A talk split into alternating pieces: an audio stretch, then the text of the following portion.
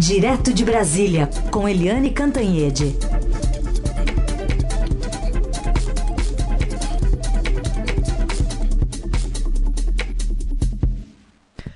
Oi, Eliane, bom dia. Bom dia, Carolina, Manuel, ouvintes. Bom dia, Eliane. A gente começa hoje falando sobre a prisão do secretário de Saúde do Distrito Federal, Francisco Araújo. Foi preso preventivamente na manhã de hoje em uma operação que investiga supostas irregularidades na compra de testes para detecção da Covid-19. Mais um caso de um gestor público que se aproveita do momento emergencial, ou supostamente, afinal, isso ainda precisa ser provado, investigado, etc e tal, mais mais um caso aí de suspeita de corrupção em meio ao momento difícil do país, Eliane. Pois é, é muito triste, né? Eles estão com seis mandados de prisão e uh, mais 44 de busca e apreensão. E aqui no Distrito Federal, imagina só, né? Pegar o secretário de saúde por desvios na compra de testes é, para descobrir, a, detectar a Covid-19, imagina, é de uma tristeza e de uma indignação enorme porque os testes em Brasília, isso eu já tinha ouvido mesmo. Ninguém confia nos testes aqui. As pessoas fazem, dão negativo num, aí fazem no outro, dá positivo, aí tem que fazer um terceiro para tirar a teima. Quer dizer, uma coisa horrorosa. E hum, são compras num valor enorme, um valor de mais de 70 milhões de reais. Enfim, é muito triste. E olha aqui, o Distrito Federal é um dos, é, é, uma das unidades da federação que mais, onde mais crescem os números de casos. Ou seja, a gente ainda está aqui no Distrito Federal em fase de aumento de contaminados e aumento de mortes. A gente atingiu 150 mil infectados e o número de mortes é 2.119, com 42 mortes em 24 horas. E, enquanto isso, as autoridades estão sendo investigadas e estão sendo presas por desvios na compra de teste para detectar Covid. É essa a segunda operação, não é a primeira, já é a segunda operação que pega o Distrito Federal e enfim, é, e como você disse, Emanuel, também não é uma exclusividade do Distrito Federal. As outras operações a gente tem visto aí o tempo inteiro operações no Rio de Janeiro, aliás, sempre o Rio de Janeiro, meu querido e lindo Rio de Janeiro, é, Santa Catarina, São Paulo, Paraná, Goiás, Espírito Santo, Bahia, ora é desvio nos testes, ora é desvio nos leitos, ora é desvio na, na nos insumos. É assim, sabe, é, é, é desanimador como é que as pessoas podem ter ânimo para fraudar, para roubar é, no meio de uma pandemia com 115 mil mortos no país. É muito, muito assim, sabe? É um estudo de psicologia de massa, eu acho. Uhum. É, mas o fato é que é, o Ministério Público está atento, a Polícia Federal está atento e as coisas estão acontecendo. Ou seja, é, não acha que vai ficar fácil, não. É, quem está é, errando está correndo risco de ser efetivamente punido. E, como você disse, Emanuel, essas coisas são assim. Suspeita é suspeita, é preciso investigar, aprofundar para confirmar o que, que é de fato e o que, que, enfim, é, foi apenas ali, sem a licitação, é, extrapolou um pouquinho, etc. Ou seja, a, a, gente não pode considerar culpado quem ainda é investigado. Mas, de qualquer jeito, só a suspeita já dói na alma do brasileiro, né? Eliane, outro assunto para a gente tratar. Presidente que dobrou a aposta ontem na questão de atritos né, com a imprensa numa cerimônia que tinha como um dos intuitos celebrar o sucesso contra a Covid-19. A gente separou um trechinho da fala do presidente quando ele, de volta, é, afirma que a cloroquina né, é um remédio bem sucedido no tratamento da Covid e volta então a atacar a mídia. Em 78, um soldado, numa oficina de cordas, né, caiu numa lagoa que tinha mais ou menos dois metros e meio de profundidade. É pouca coisa, mas dois metros e meio é isso aqui. Né? E eu consegui, era um jovem aspirante do Exército Brasileiro, tinha, tinha 23 anos, sempre fui atleta das Forças Armadas, né? aquela história de atleta, né? Que o pessoal da imprensa vai pro deboche. Mas quando pega num bundão de vocês, a chance de sobreviver é bem menor. E aí, Eliane, eu coloco aqui a pergunta da ouvinte Clara, que quer saber: será que passa pela cabeça de Bolsonaro que, ao ameaçar e agredir repórteres, a imprensa se intimide e pare de questioná-lo sobre temas graves que o envolvem? É, a imprensa não vai parar de fazer as perguntas que têm que ser feitas. Não vai parar porque a imprensa no Brasil, nos Estados Unidos, na Europa inteira, na Ásia, na África, enfim, no mundo inteiro, é, ela pergunta, ela informa, ela descobre as coisas que os poderosos não querem que sejam descobertas. Então a imprensa vai continuar perguntando e o Bolsonaro ele começou essa guerra uh, na, na, ao dizer no domingo, né? Imagina quando o, o, o jornalista perguntou para ele, presidente, por que que o Fabrício Queiroz depositou 89 mil na conta da sua esposa, a Michele Bolsonaro? É uma pergunta válida, porque houve o depósito? Houve. Né? O Fabrício Queiroz e a mulher dele, a Márcia Guiar, depositaram 89 mil uh, na conta da primeira-dama. Isso existe, está comprovado, é um fato. Portanto, o presidente poderia dar uma resposta, qualquer resposta que ele quisesse até não falar nada, qualquer coisa, mas ele partiu para cima e disse que queria. É, a minha vontade é dar uma porrada na sua boca. Ou seja, isso não é um comportamento de decoro de presidente da República. É, recebeu críticas do mundo inteiro né, recebeu críticas do, de ministros do Supremo Tribunal Federal, o decano Celso de Mello, ministro Gilmar Mendes, presidente da Câmara, Rodrigo Maia, é, associações, organizações, ABI, é, enfim, é, é OAB, e o presidente, é, ele, ele não consegue nem perceber que ele perdeu a guerra, inclusive dessa vez, na área dele na, na, na, na, no meio onde ele se mexe melhor, porque o ataque a, é, gerou a terceira maior onda de comentários negativos para o presidente nas redes sociais. E aí ele vai, como você disse, Carolina, e dobra a aposta, porque ontem ele, é, com essa história de dizer que ele é é, atleta, sempre foi atleta nas Forças Armadas. Primeiro que sempre foi atleta, ele saiu das Forças Armadas há quase 40 anos, né? Saiu pela porta dos fundos. A única coisa que ele fazia lá era esporte, enfim. É, e aí ele fica se dizendo militar, militar, e aí ele fica se vangloriando de ser atleta, e aí ele se vangloria de ter tido uma forma amena de Covid e diz para os jornalistas: olha, é, você bundão tem menos chance de sobreviver. Em outras palavras, é o seguinte: bundão tem mais chance de morrer. E aí a gente pergunta: foram 115 mil mortos. O que, que o presidente quis dizer com isso? Que morre quem é fraco? Morre quem é bundão?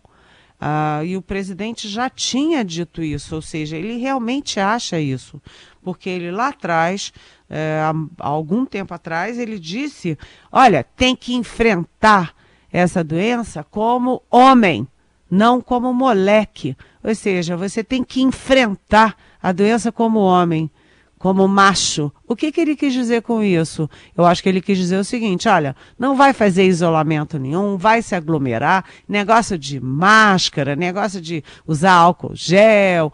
Isso tudo é uma frescura. Na verdade, a gente entende a frase do presidente assim, né? É, você fazer as coisas certas e reagir como a ciência diz é coisa de frescura. E é, essa solenidade ela é toda equivocada. Como é que você faz uma solenidade cujo título é Vencendo a Covid-19? Peraí, o Brasil vencendo a Covid-19? O Brasil tem 3 milhões e meio de contaminados, tem é, 115, mais de 115 mil mortos, é o segundo país mais atacado, mais atingido no mundo. O, não teve coordenação central, até o Donald Trump, o amigão Donald Trump, já falou isso mais de uma vez e o Brasil faz uma solenidade para comemorar, dizendo que a gente está vencendo a Covid-19. Olha, sinceramente, é, essa guerra do presidente Bolsonaro contra a realidade, ela é, sabe, a gente não sabe nem como se referir a isso. Isso é uma guerra contra a realidade. E, aliás, e por falar nisso, o presidente continua guerreando a favor da cloroquina, que não tem nenhum estudo no mundo inteiro que comprove que seja eficaz no combate à Covid. Pelo contrário, há estudos sim dizendo que a cloroquina pode ter efeitos colaterais graves. Enfim, é, é uma realidade paralela ao mundo e ao mundo do Jair Bolsonaro. É verdade. Bom, o, o Eliane, ele continua usando né, o conhecereis a verdade, a verdade vos libertará, mas a falta de respostas a essa pergunta incômoda me parece que para os Bolsonaro, nesse caso, Queiroz, será conhecereis a verdade e a verdade vos prenderá, não é, Eliane? Olha, é, as coisas sobre o Flávio Bolsonaro, Rachadinha, Fabrício Queiroz continuam evoluindo e elas não estão evoluindo bem para a família Bolsonaro, não. A última notícia de ontem foi que aqueles é, depósitos em dinheiro vivo do Fabrício Queiroz eram feitos num dia e no dia seguinte o mesmo valor na soma daqueles de depósitos, porque os depósitos eram 3 mil, 2 mil, 1.500, enfim, a soma daquilo tudo o, o Flávio Bolsonaro ia lá e retirava para ele é, próprio. Primeiro, isso não é típico de empresa, né? Você deposita o lucro num dia e um dos sócios vai lá e retira tudo no dia seguinte. Né? Segundo, dinheiro vivo o tempo inteiro, 1.520 depósitos em dinheiro vivo. E esses depósitos, então você tem a rachadinha no, no gabinete é, de deputado estadual, é, essa rachadinha vai para a conta do Queiroz, o Queiroz deposita na loja de chocolate em dinheiro e no dia seguinte o Flávio Bolsonaro vai lá e pega o dinheiro. Ou seja, é um ciclo perfeito para sair do bolso do funcionário, ou seja, do dinheiro público, para cair no bolso do Flávio Bolsonaro, deputado, então, deputado estadual. É para essas coisas que o presidente não tem resposta, e aí ele, em vez de é, se irritar com a realidade ou se preocupar com a realidade, tentar buscar respostas, ele atinge a imprensa, atinge aquele jornalista, coitado, que deixou a família em casa, que deixou a namorada em casa ou o namorado em casa e para trabalhar em pleno domingo, para o presidente fazer isso. E, aliás, você lembrou bem, Emanuel, é, essa situação foi, da resposta do presidente, foi na, na porta, ali na entrada da Catedral de Brasília, ou seja, na uhum. Casa de Deus, né? E a, o vídeo deturpando a história toda, uma lambança é, envolvendo a filha do presidente, misturando feira com cadeia. É uma coisa horrenda, acaba ou tem o título é, citando uma, cita, é, com uma citação bíblica né? Conhecereis a verdade e a verdade vos libertará. Ou seja, mistura religião, mistura filho, mistura tudo com uma mentira.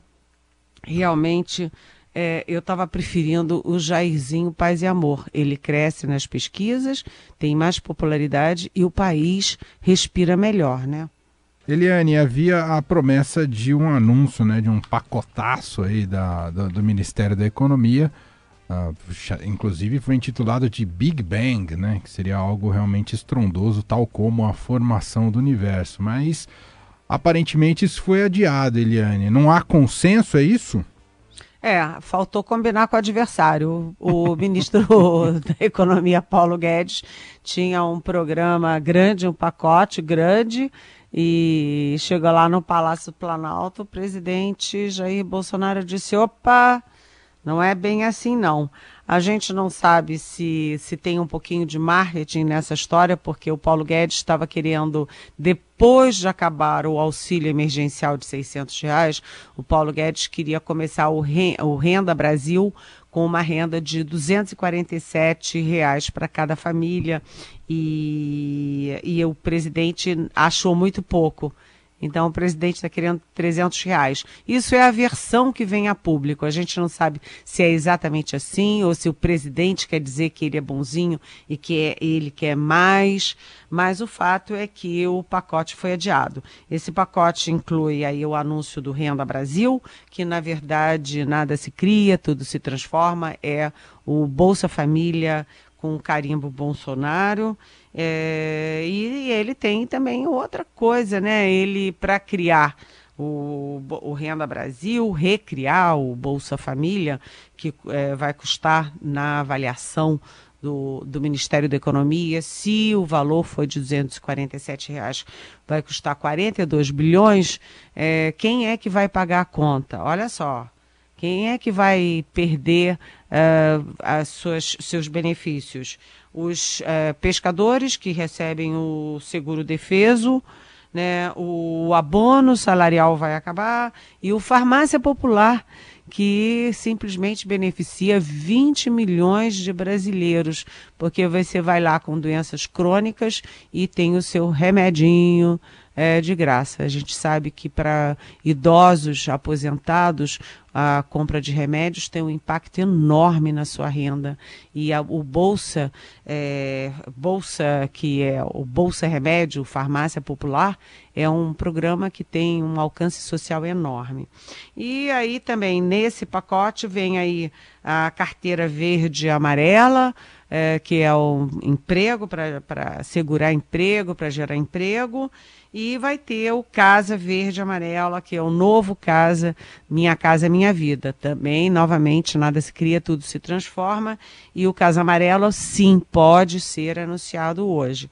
Ou seja, em vez de anunciar um pacotaço, a, a tendência do governo agora é fracionar e divulgar os pacotinhos, cada um de uma vez. Vamos ver é, e ver como é que fica esse novo símbolo verde e amarelo do governo. Muito bem. Às 9h29, rapidinho, Eliane, uma pergunta do Hildebrando. Ele quer saber se já de fato há alguma novidade sobre os depósitos na conta da esposa do presidente Michele Bolsonaro, se há alguma notícia concreta em relação a essa ligação com Fabrício Queiroz no meio dessa confusão toda. Oi, Hildebrando, você está fazendo a pergunta que gerou a ira do presidente e que está bombando, né? Viralizou na internet, aliás, não apenas em português, mas em várias línguas e repercutiu na imprensa internacional toda. E a pergunta que a gente encerra, portanto, o nosso programa aqui de hoje na Rádio Eldorado é Presidente, por que, que o Fabrício Queiroz depositou 89 mil reais na uh, conta da sua mulher, a Michele Bolsonaro? Essa resposta, eu Debrando ainda, essa pergunta, eu Debrando ainda não tem uma resposta. Quem sabe o presidente está se informando melhor para explicar para a população brasileira que depósitos são esses. Vamos esperar, não é?